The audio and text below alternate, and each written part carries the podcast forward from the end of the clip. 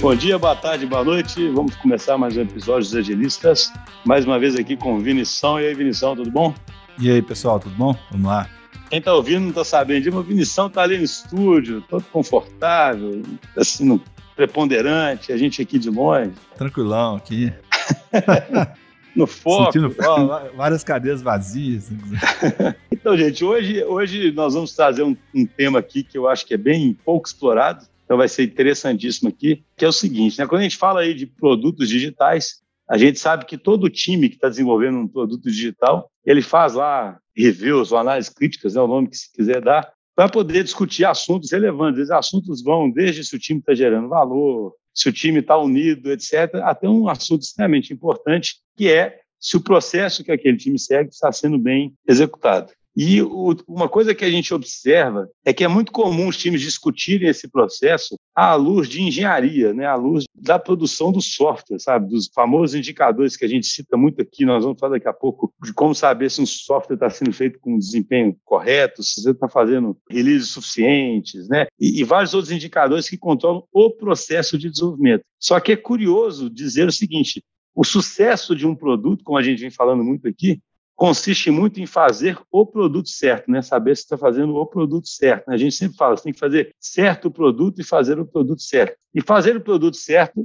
não é uma arte, é uma, é uma técnica, né? Que segue um processo. E esse processo, a gente quis trazer esse tema que a gente começou a perceber que esse processo, claro, tudo é um processo único, mas essa parte do processo que foca mais em fazer o produto certo é uma parte do processo que muitas vezes não é submetida tão criteriosamente a uma análise crítica para poder evoluir também. Porque, obviamente, um time não pode ficar só melhorando na outra parte, é como se ele estivesse só fazendo certo o produto e não evoluir o processo de fazer o produto certo. Né? É esse tema que vamos explorar aqui hoje. Nós temos dois convidados que vão se apresentar agora. Primeiro a Flávia. Tudo bem, Flávia? Tudo bom, Schuster. Bom dia, boa tarde, boa noite. Muito bom estar aqui com vocês. Primeira vez que eu estou participando aqui do podcast sou ouvinte e é muito legal participar desse bate-papo de um assunto que eu, eu acho bem relevante e que, como o Schuster falou, não é tão falado, então acho bom a gente ter essa discussão aqui para agregar isso aí para todo mundo que está ouvindo a gente. Só, só fala um pouquinho sobre você, rapidinho, assim, só para Isso, aí eu ia falar assim, por que, que eu tô aqui, né? Eu, a Tona DTI vai fazer uns dois anos, agora em dezembro. Estou atuando como Product Owner, na verdade, eu entrei como Scrum Master, eu acho que por isso que aí já fiz um link aí com essa questão das métricas, então acho que essa, esse período de transição trouxe um pouco dessa necessidade de análise desse tipo de métrica também agora aqui atuando na área de produto. Muito bacana. Temos aqui também o Rafael Salvio. Chamarei você de Rafael ou de Salvio? Tudo de bom, Rafa? Tudo bom, pessoal? Pode ser de salve mesmo. Eu costumo brincar que Rafael é um nome muito comum, né? Todo, todo canto que a gente vai sempre tem pelo menos um, então o apelido ficou o sobrenome mesmo. Igual eu, viu, com Schuster, né? Ninguém me chama de Marcelo, não. Pois é.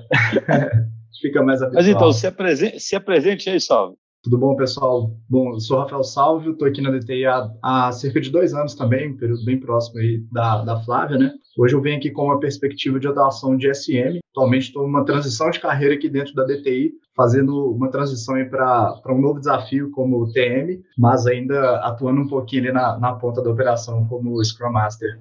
Muito bacana. Então, eu queria começar assim, nós estamos falando aqui de que existe todo um processo de desenvolvimento né, integrado, mas que parte desse processo tem muito foco em fazer o produto certo, né? É a parte que a gente costuma chamar de discovery contínuo, né? A gente já fez episódios aí especificamente sobre isso, mas eu acho que a Flávia podia explicar o que é esse discovery contínuo, né? Porque nós vamos falar sobre métricas de um processo, então quem está ouvindo saber de que processo estamos falando, né? Boa, você roubou a minha parte da minha introdução, viu, Schuster? Eu ia justamente fazer esse link do fazer o produto certo, né? É um movimento que está rolando aqui na DTI, e assim, é, tá tendo alguns episódios aqui nos agilistas também. E assim, é, é, desafiador, né, realmente, e, e, aí tem um episódio específico, né, falando sobre os pilares, né, para criar soluções que geram valor. E aí, quando a gente fala do discovery, ainda é uma palavra que amedronta algumas pessoas de produto, porque é um processo complexo é, e, e, a gente ter uma orientação nesse sentido é muito bom. Então, assim, quando a gente fala sobre Discovery, eu acho que tem que estar claro para todo mundo que a ideia principal de Discovery é para mitigar riscos. Então, assim, se a gente ter isso em mente, assim, às vezes fica até um pouco mais fácil lidar com esse processo no dia a dia. E aí, quando a gente fala de discovery contínuo, é, a ideia do discovery contínuo, pessoa, pessoas de produto, né, que conseguem, né, que podem rodar, né, que conseguem inserir no fluxo de rotina delas, terem o discovery contínuo, é que essas pessoas elas têm contato constante com os usuários. Pessoas de produto elas tomam decisões diariamente. Então, assim, se elas têm contatos diários com os usuários, conseguem ter essa rotina, elas conseguem trazer esses insights, né, desses contatos diários com os usuários e trazer isso para suas decisões diárias. E aí, assim, é bom a gente só, já, isso já foi falado também em alguns episódios aqui, mas só para a gente enfatizar um pouquinho sobre o que, que seriam esses riscos, né, e que até faz um link um pouco sobre as métricas que a gente, que é interessante a gente levantar quando a gente está falando do processo de discovery, né, que a gente tem quatro riscos, assim, principais que a gente sempre tenta avaliar quando a gente está rodando esse processo o risco de valor, o risco de usabilidade, o risco de viabilidade ou o risco de negócio. E o que eu queria, assim, dar um, um, um, uma enfatizada maior é no risco de execução, que também a gente, pode, a gente chama de risco técnico. É, nesse, nesse risco, o que, que a gente está querendo é, mitigar? É, a gente quer realmente entender se a equipe, o, o, time de desenvolvimento, ele tem capacidade de executar essa solução que a gente está propondo. Né? Existem riscos é, que podem comprometer o desenvolvimento dessa solução. Então, esse é um, é um risco né, que a gente tenta mitigar durante esse processo e que envolve o, a equipe de desenvolvimento. Eu não queria falar sobre muito sobre esse time de desenvolvimento, time de produto, que eu sei que isso aí é meio polêmico, a gente fazer essa separação, mas eu queria só, assim, é, que é, é claro para todo mundo que existem essas diferentes fases, né, que a gente sabe que o time de produto, é, o time de design, né, as pessoas de produto, as pessoas de design, elas estão ali atuando né, nesse processo de discovery, que antecipam as entregas né, do, do, do, das pessoas ali da, de desenvolvimento e a gente ter esse fluxo, né, esse fluxo de, de discovery bem definido, facilita com que a gente é, consiga é, envolver essas pessoas, ou seja, essas pessoas de desenvolvimento que existem é, conexões em alguma das etapas nesse fluxo de discovery, elas têm uma capacidade de poder ajudar a gente nesse processo. Então, por isso que eu acho que é muito importante a gente ter esse fluxo, assim como o fluxo de, de delivery bem definido, mas o fluxo de discovery também bem definido para a gente fazer essas conexões nos momentos certos. Não, perfeito. Eu, eu, gosto assim, acho interessante quando fala discovery e contínuo, né? Porque assim, o discovery já, já, já parte de uma posição de humildade, né? Eu tenho que descobrir o que fazer, né? Para poder eliminar os riscos aqui. E não só tem que descobrir, tem que descobrir isso continuamente, né? Assim, porque assim, é, é bom repetir essas coisas, né? Porque está no cerne lá do agilismo, né? A partir dessa posição de aprendizado. E aí, então, Salve, eu queria te botar na conversa, assim, nós vamos falar então, né? Olha, dessa, é como a, a Flávia tentou salientar, poxa, existe um time que tem uma missão única ali, mas nesse time tem papéis que focam mais em uma coisa ou outra. E aí, quando a gente olha para o desenvolvimento, a gente já tem um conjunto de métricas que são mais solidamente utilizadas, e quando a gente olha para essa parte de discovery, para poder controlar o processo, a gente já não tem isso tão claro, né? É disso que vamos falar. Aí eu pergunto para o Salve, para a gente poder fazer nos contrastes, que métricas são essas do desenvolvimento que a gente normalmente usa? para a gente depois poder fazer o paralelo com as métricas do Discovery. Não, bacana. Hoje, na gestão de projetos, quando a gente olha assim da perspectiva do fluxo de desenvolvimento, é muito comum a gente ouvir sobre várias métricas né, que são utilizadas. Óbvio que contextos diferentes vão empregar também métricas diferentes, mas, no geral, o que a gente sempre pretende com isso? Né? É a garantia da, da saúde do, do nosso progresso, a gente ter um progresso consistente. Então, quando a gente fala, por exemplo, em métricas que vão ditar ali, o ritmo de entrega do time, se a gente tem um, um acompanhamento, a gente faz um, um burn down, a gente tem um throughput, dependendo é, se a gente usa um Scrum, se a gente está seguindo o Kanban. Qualidade de entrega, né, que também é uma das métricas que hoje a gente tem atuado muito forte aqui na DTI. Então, qual que é a nossa frequência de implantação, qual que é o nosso tempo de implantação, a nossa taxa de falhas, em caso quando a coisa der errado, né, um tempo para restauração daquele serviço. Então, tudo isso são conjuntos de métricas que a gente observa sempre com o objetivo de dar visibilidade às pessoas interessadas daquelas informações que elas precisam. Isso vai auxiliar a identificação de pontos de, de atenção, isso vai facilitar o entendimento do que está dando certo ou do que não está dando certo. E da perspectiva de, de desenvolvimento, a gente faz isso com muito mais naturalidade, mas e daquela perspectiva do discovery, naquele fluxo do, do upstream, isso também, é uma, isso também é necessário. A gente precisa entender e, e ter essa capacidade de se adaptar com as coisas que estão dando certo ou não. E aí, nesse ponto, a gente tem, tem ainda um, um, uma infinidade de possibilidades para explorar. Né? Você usar o termo upstream e downstream, podia clarear isso para o nosso ouvinte? Claro. Aí, até antes de falar sobre essa, essa nomenclatura muito utilizada no, no método Kanban, até para fazer um link né, sobre a, o porquê né, de analisar a métrica Discovery, que eu cheguei já querendo fazer isso, é que como eu fiz essa transição para SM, né, eu cheguei aqui eu fiquei um pouco incomodada que eu não conseguia visualizar muito essa gestão das atividades de produto design. E, e eu falei, não, a gente é, assim, a gente precisa ver como que isso está funcionando, alguns gargalos que estão acontecendo nesse fluxo. E é na minha atuação como SM, eu confesso que eu realmente foquei muito na operação de desenvolvimento. Eu não olhava tanto para essas atividades que estavam rodando no upstream. Então, quando a gente fala de upstream, a gente está falando ali das incertezas, de onde nascem as ideias e aonde está realmente o fluxo de discovery. E aí, quando a gente fala de downstream, a gente está falando da execução em si, né? Aonde ali a gente gerencia o fluxo das demandas, é onde a gente está focando realmente nas entregas, né, que precisam ser feitas. E é interessante, né, porque quando você fala em upstream, downstream, né, e, e do jeito que você, colocou, né, ali tem mais risco aqui. Realmente, essa visão do Scrum Master, que é gerir uma equipe, é como se só houvesse jeito de gerir mesmo a parte de desenvolvimento, né? O resto se alocou e é isso aí, né? Assim, às vezes não tem, não tem nem o básico, antes de medir, não tem nenhum planejamento básico, né? Assim, é como se a equipe que está fazendo essas atividades de upstream, ela de alguma forma, se você alocou, o que tiver que fazer, ela dá conta de fazer, você presume que dá conta, presume que está fazendo com a produtividade certa, presume que, né, assim, é tudo uma, é curioso isso, né? Como é que a gente é meio. Qual será a origem filosófica disso? Né? Talvez é porque fica essa associação de que o, a parte mais técnica, onde você efetivamente tem mais controle e gasta mais ali, né? Porque é um time maior, e talvez que a outra parte, né? não sei o que vocês acham.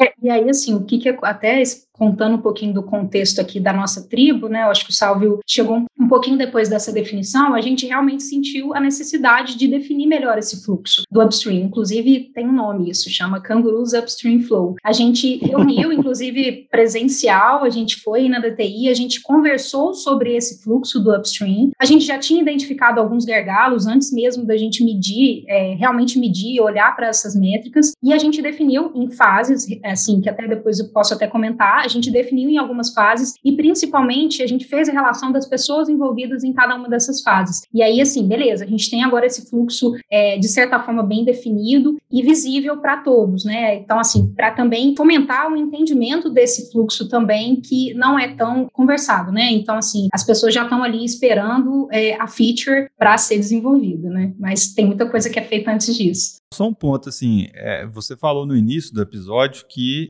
vamos dizer assim, o objetivo dessa parte que está mais orientada a produto, a gente está chamando aqui de upstream, é a redução dos riscos que você citou. Mas, assim, essas métricas que você está mencionando, estou entendendo que o objetivo delas é mais produtividade nessa fase. Nessa fase, é isso mesmo ou não? Também está né, tá com o objetivo de redução de risco? É, não, é mais para a gente, assim, até acho que a gente até chegou a conversar um pouquinho sobre isso. A ideia principal era entender como a gente estava rodando esse fluxo, como estava funcionando esse fluxo, considerando as pessoas que estavam envolvidas ali. Entrou muitas pessoas novas na época, quando a gente fez essa, essa estruturação do fluxo. A gente estava tendo alguns gargalos que o time de desenvolvimento não conseguia apoiar a gente nesse, nesses momentos, nessa, nessas etapas, para mitigar os riscos técnicos. Então, a ideia principal é: vamos olhar o nosso fluxo entender o que precisa ser melhorado, tanto oportunidades de melhorias como alguns gargalos, mas não focando, por exemplo, estamos mitigando riscos de valor? Não, não, a ideia é assim, vamos olhar o fluxo, a gente quebra o fluxo e entende como que essa, como que está o andamento dessas atividades e que possíveis melhorias a gente pode fazer para que esse fluxo funcione melhor. Seria mais nesse sentido.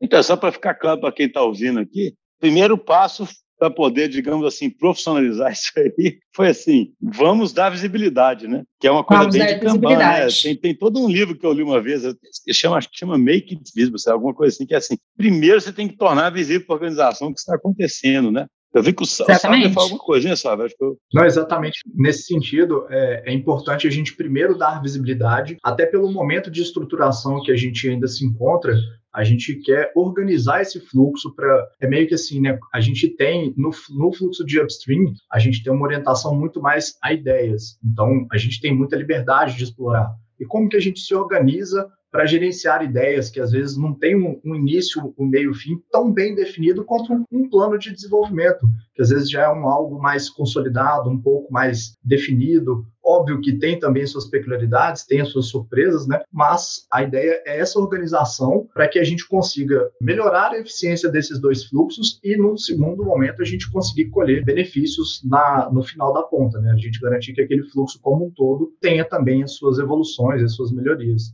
Mas aí eu pergunto, né? Acho que a gente, então, exauriu bem nessa parte aí do, do upstream, downstream, né, e da necessidade de medir o upstream também. Vocês conseguem dar uma visão geral do que é esse fluxo e dar uns exemplos do que a gente deveria medir para ficar mais tangível para o nosso ouvinte? Acho que eu comentei já, mas vou até falar de novo que eu fiquei incomodada, que eu não conseguia ter, ver a gestão à vista das atividades de produto design. E aí, logo que eu cheguei, eu estava ainda num período de transição, e eu gosto bastante de dashboards, eu montei um dashboard explorando assim algumas alguns gráficos, algumas ferramentas da, da ferramenta que a gente utiliza de gestão é, de backlog, enfim. E aí eu montei esse, esse dashboard Confesso que eu fiz uma mistura de upstream e downstream, utilizei algumas métricas que são mais utilizadas no downstream, mas a ideia era realmente testar, avaliar o que, que fazia sentido, né, o, o que, que traria insights para a gente para poder melhorar esse processo. É, porque quando a gente fala de upstream, a, assim, né, a, a, principal métrica, a métrica mais utilizada e né, mais falada no mercado para acompanhamento desse fluxo é o lead time, que também é acompanhado também no fluxo de downstream, mas essa é uma das métricas mais utilizadas.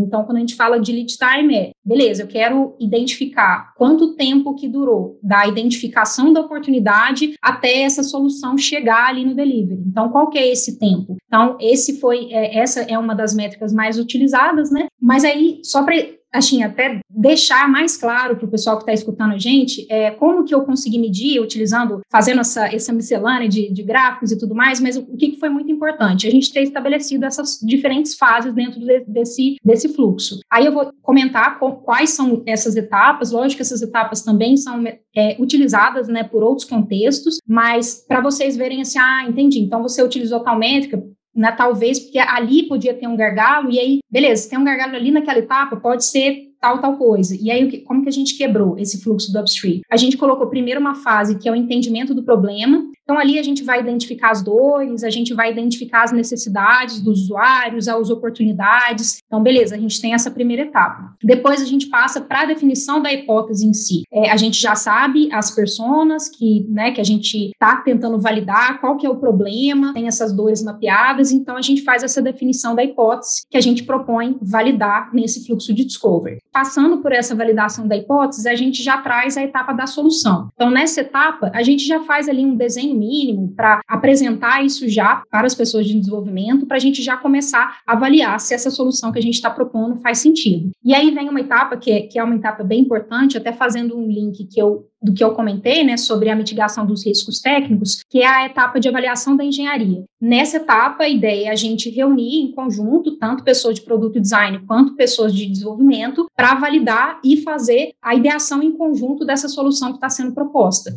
Então, essa é uma etapa que, por, por exemplo, poderia estar tá mitigando riscos técnicos, né, que poderiam chegar lá no delivery e a gente não ter mapeado isso antes. Depois disso, vem a etapa de testes, né, caso seja uma solução que, que seja interessante a gente realmente validar testes, testes até com os próprios usuários, né, a gente tem essa etapa também. E aí, a última coluna é pronta para delivery. E aí, já né, comentando, um, um dos gráficos que eu utilizei, que eu queria né, tentar realmente fazer algo bem visual, foi utilizar utilizar o gráfico CFD, que é o Cumulative Flow Diagram, que é muito utilizado para a, a etapa de downstream, para delivery. Mas como a gente tinha essas etapas bem defini definidas, eu falei, eu vou tentar adaptar, né, incluindo as atividades que no caso são as hipóteses. Então, a gente pegava os work items, né, que são de hipótese e avaliava como que estava o fluxo dessas demandas em cada uma dessas etapas. Então, a partir desse gráfico, a gente poderia conseguir avaliar alguns gargalos que estavam tendo em alguma dessas etapas ou também oportunidades de melhorias, porque a ideia é a gente olhar para isso e tentar né,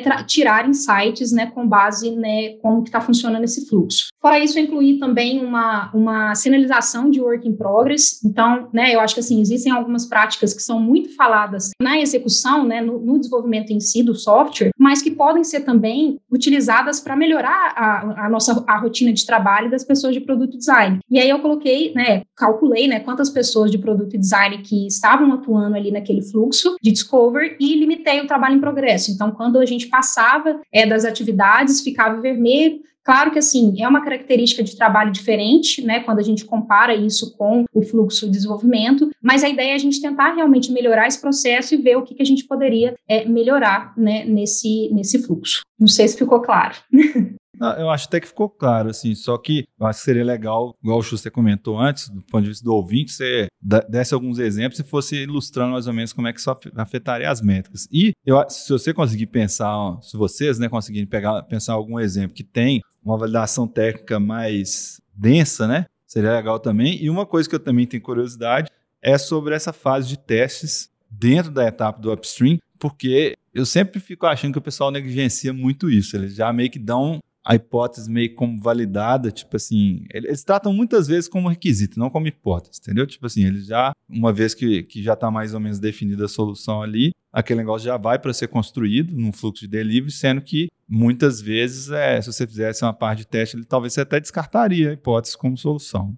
Bom, eu vou tentar fazer um link com uma parte desse fluxo que trouxe alguns insights já para a gente, né? Olhando para esse processo de desenvolvimento e olhando algumas métricas. É, uma eu comentei, né? Por exemplo, a gente não estava conseguindo um apoio da engenharia para a gente conseguir validar e mitigar os riscos técnicos. Então, esse é um possível gargalo que a gente pode ver olhando para essas métricas. Um outro ponto é que o fluxo, né, em si, né, como você comentou, a parte de testes, a gente está num contexto complexo, a gente está evoluindo uma plataforma, né, a gente tem uma orientação com base é, no que a gente espera de, dessa plataforma que a gente está construindo. Então, essa etapa de testes é muito importante. É até por isso que a gente realmente incluiu isso no nosso fluxo. Então, assim, beleza, a gente faz aqui, aquele desenho ali, que é aquela aquela parte de solução. Depois a gente faz essa avaliação com a engenharia. Aquela parte da solução ali a gente não faz um protótipo é, de média ou de alta fidelidade, não. a ideia é a gente validar isso com, com a equipe de engenharia primeiro, para depois realmente fazer um protótipo, pode ser aí um protótipo de, de alta fidelidade, para a gente poder validar junto com os usuários. Então, assim, a gente precisa realmente fazer isso, porque as soluções que a gente está propondo é, são soluções que contemplam podem contemplar mais de um produto que a gente está trazendo ali dentro daquela plataforma. Então, é extremamente importante a gente conseguir é, validar isso antes que a gente realmente leve isso para a trilha de Discovery. Nesse exemplo da plataforma que você, que você deu aí, sem, eu sei que envolve questões de confidencialidade que a gente não entraria em detalhes, né? Mas, por exemplo, que tipo de coisa que eles passaram para engenharia, como que eles fazem, que tipo de ferramental que eles usam, como é, que, como é que você vai prever muito, tipo assim, eles vão fazer igual no caso do delivery, tentar estimar em pontos alguma coisa ali, tem atividade que é mais investigativa, como, como que você vai fazer o quanto? Porque eu estou entendendo que essas métricas têm um sentido de ter um certo controle, de tentar até ter um certo nível de previsibilidade de uma produção, né, entre aspas aí, mas são atividades mais investigativas, né? E pudesse explorar um pouco mais algum exemplo de funcionalidade que vocês passaram, como é que foi esse controle das métricas em cima disso? Fala mais a nível de, do risco técnico mesmo, né? Tipo, dentre esse, dessas etapas, o risco técnico, por exemplo, um exemplo. É, do, do risco técnico, eu também tenho a curiosidade do outro que eu falei, que seria o, a alimentação do teste, né? Que seria o teste de algum tipo de teste de valor, igual você falou, que tipo assim, antes de fazer o teste, já com a coisa toda construída, que aí seria lá mais no, no delivery, no downstream, né? A gente tem, um, fora esse fluxo do upstream, eu acho que até tinha comentado com o Salvo mais cedo, né, que eu acho que é legal a gente dar visibilidade também disso, a gente também tem um fluxo assim, assim que a solução, a gente define essa solução, a gente também é, tenta passar por um fluxo antes disso entrar para o delivery, e que envolve uma nova avaliação é, da engenharia para depois a gente passar para uma estimativa, que a gente também faz uma estimativa de tamanho de camisa, né? E aí, assim, eu acho que essas etapas fazem com que a gente vai mitigando os riscos da, do time não ver, por exemplo, um, um risco quando já está ali no delivery e aí eles não conseguirem mais atuar, ou então isso até impactar na, nas métricas né, do, do, do, fluxo de desenvolvimento em si. Até acho que a gente até ia comentar um pouco disso, né, Salvo? Se você quiser fazer um link. Estou pensando aqui em algum caso que a gente possa trazer, mas me veio um aqui a, em mente que talvez até se aplique, né? A gente tinha tem uma, uma solução em que a gente tinha uma tarefa talvez um pouco manual, por exemplo, de validação de, de aderência de, de uso de uma das nossas aplicações. E a gente tinha uma, uma ideia de, por exemplo, conseguir automatizar isso dentro da aplicação para a gente poder reduzir um pouquinho desse esforço manual e repetitivo. Então, a ideia a gente conseguiu chegar, a gente começa a pensar nas possibilidades ali de, de solução, mas a gente ainda tem um caminho muito grande até que isso de fato entre ali na, no fluxo do downstream, que a gente tenha mais segurança em como resolver aquilo. Então, imagina aquele cenário em que é, a gente pensa numa solução, a gente encaminha para um time técnico, e aí, em algum momento, quando ele já passou um tempo, ele pega aquilo para analisar e percebe, poxa, acho que isso não é, não é tão viável a gente volta naquele fluxo, volta para o discovery, para a gente pensar em novas soluções. Então, por que não a gente encurtar esse meio do caminho e a gente já trazer o time técnico para ter essa, essa análise antecipada, fazer parte ali daquele, dos momentos em que é necessário, e com isso a gente ter uma, às vezes até uma maior previsibilidade mesmo de backlog. Acho que esse é um dos, dos grandes resultados que a gente consegue ter. E aí, nesse caso específico, por exemplo, a gente traz o time técnico, a gente vê uma oportunidade de, às vezes, com, com uma pequena spike, um pequeno estudo, com esforço ali que a gente traz para dentro de uma sprint, a gente consegue sair, por exemplo, do processo de discovery com muito mais confiança para aquela solução entrar no nosso fluxo do downstream e a gente não ter uma surpresa posterior. Então, essa é uma das, das maneiras em que a gente, olhando para essas métricas, pensando em como reduzir o lead time, por exemplo, do nosso processo de discovery, a gente tem ganhos depois, inclusive no lead time geral, né? desde que a ideia nasceu até que ela foi de fato entregue. Não sei se eu consegui explicar muito bem o, o, caso. Não, acho que. Não, estou tentando só fazer uma, uma sumarizada aqui, até porque estamos já no avançado aqui. Eu acho interessante até para tentar tentar clarear bem para quem está ouvindo, assim, quando você tem soluções mais complexas, você acaba tendo times que ficam explorando o que fazer, enquanto tem times já né, meio que atacando um backlog que já está mais maduro, né, que é o downstream e upstream. Você tem que tomar cuidado para que isso não fique desconectado e vire quase que dois mundos diferentes, que não tem menor sentido, justamente porque é um time todo com uma missão única. Né? Então, o que vocês estão promovendo ao gerir tudo junto é fazer com que esses times fiquem, fiquem mais integrados. Né? Você tem que fazer uma medição que vá desde o upstream, justamente porque se você quer realmente melhorar o processo e, e melhorar a percepção mesmo de, e causar uma percepção mesmo de melhora, você tem que medir o lead time desde o upstream, né? Porque não adianta um time ficar ali olhando para o backlog que já chegou de algum jeito ali mais definidinho, e ficar pensando, poxa, mas nós somos tão rápidos, né? E, na verdade, você tem um processo anterior ali upstream que demorou para caramba e o resultado final para de negócio é que as coisas demoram muito, né? Então, assim, eu entendo que o que nós estamos falando aqui é isso, é tanto a importância de medir tudo para poder justamente saber onde estão os gargalos e atacar, e vocês deram exemplos, muitas vezes você ataca um gargalo do Discovery, aproximando do time técnico e já eliminando um, um, problema ali rapidamente, o que vai se traduzir na frente eliminar um, um gargalo também, e você limita o work in progress do próprio time de Discovery, justamente porque o work in progress é a lei de de Little, né, se não me engano, né, que se você aumentou o work in progress ali, você, você é igual, é igual eu lendo os meus livros, né? ler 20 livros ao mesmo tempo, não acaba, vai, vai demorando para acabar cada livro. Eu só eu acho que a gente cobriu bem, sabe? Só uma, uma coisa que eu tenho medo de ter, de alguém sair daqui pensando isso, eu queria que vocês falassem sobre isso. Muita gente pode ficar achando que vocês estão defendendo um pouco de um waterfall aqui, de uma certa forma. Eu sei que não, tá? Porque eu, né, assim, eu, não vou, né, eu sei que as discovery é curto, eu sei que são pequenas, mas o que vocês falam, entende? Uma pessoa que escuta falar, ah, entendi, então eu tenho um processo em que eu, poxa, mas isso era o waterfall, isso é o... o que, que vocês dizem a respeito disso? Porque é fácil alguém ouvir e sair a partir de uma certa descrição pensando, poxa, é tudo muito simples, né? Eu, eu faço um bom discovery, aí eu testo bem, aí eu faço isso, aí eu faço aquilo, aí daqui a pouco, ah, por que eu não faço waterfall? Eu não volto lá para as origens lá atrás? Por que, que eu estou com essa confusão de fazer o ágil? Engraçado que até numa, numa, das nossas conversas de alinhamento até sinalizei isso para a Flávia. De maneira nenhuma a ideia é a gente perder o nosso poder de adaptação. Não, não é essa. A gente quer sempre se precaver de riscos que seriam possíveis dentro do nosso processo a gente ter enxergado por conta de comunicação.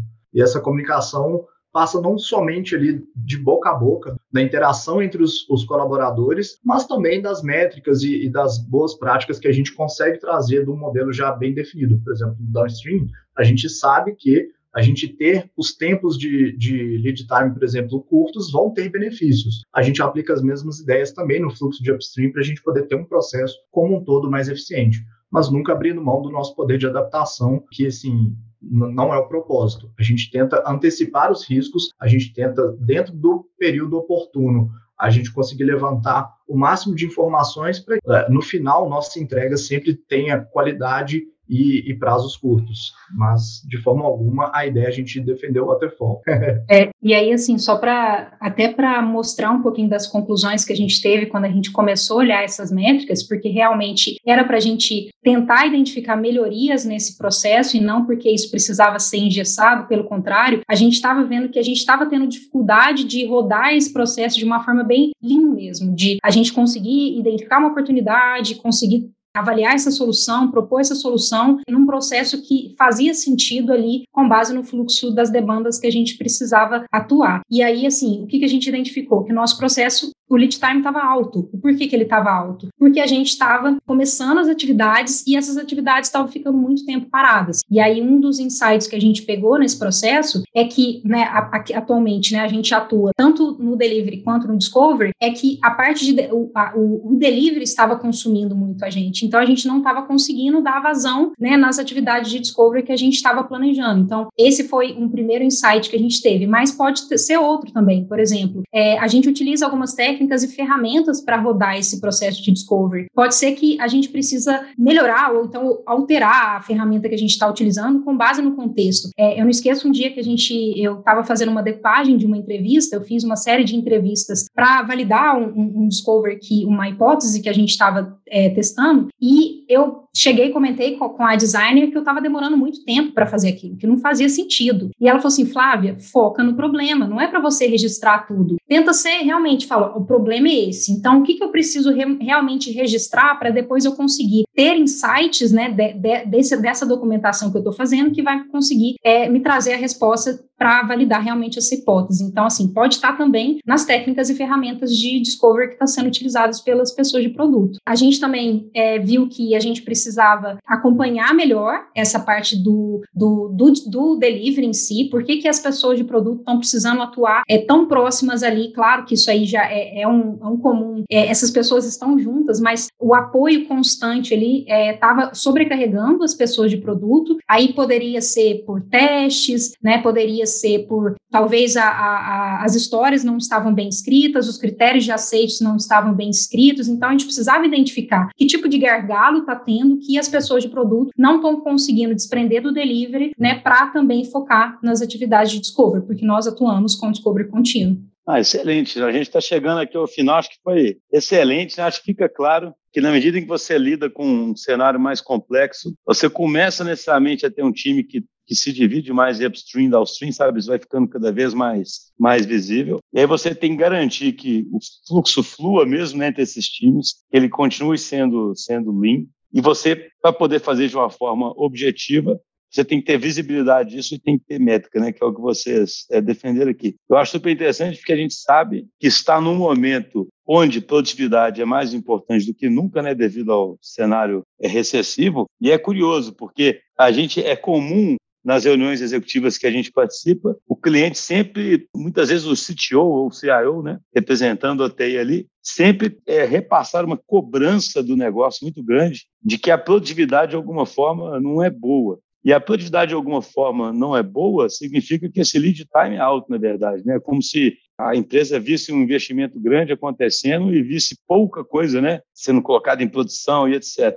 E é curioso, porque a tendência é ficar espremendo o time de desenvolvimento, espremendo o downstream, sabe? Né? Como se você tem que ficar lá no downstream e falando, pô, mas como é que está a velocidade aí? Sabe? Fica tentando achar ali no downstream e aí quando faz uma análise igual a Flávia comentou ali do, do fluxo lá, desde o upstream, você começa a ver, poxa, na verdade, paradoxalmente, para os olhos do cliente, se eu botar, por exemplo, mais um PO aqui que permita que eu tenha mais dedicação no upstream, por exemplo, eu vou fazer o lead time melhorar absurdamente e a, e a produtividade vai melhorar para caramba, né? Então, por isso que é interessante fazer essa análise integrada mesmo, né? Eu acho que o tema é, já é relevante sempre, é mais relevante ainda agora, sabe, nesse momento de produtividade, porque eu insisto nisso. A gente sempre vai para a zona de conforto, sabe? Eu falo assim, o ser humano, né? E o lugar mais óbvio de procurar ganho de produtividade é meio que pressionando o time de desenvolvimento, sabe? Como se ele estivesse devagar. Até porque a gente sabe, né? Até um tema, estimativa em software é sempre difícil, né? Difícil de medir produtividade, difícil de comparar time. Então alguém pensa, ah, eu não sei, eu só sei o seguinte, esse time deve talento. É tipo assim, alguém fica com essa sensação. E na verdade, às vezes, o problema está lá no upstream. Né? Acho que se isso aí já,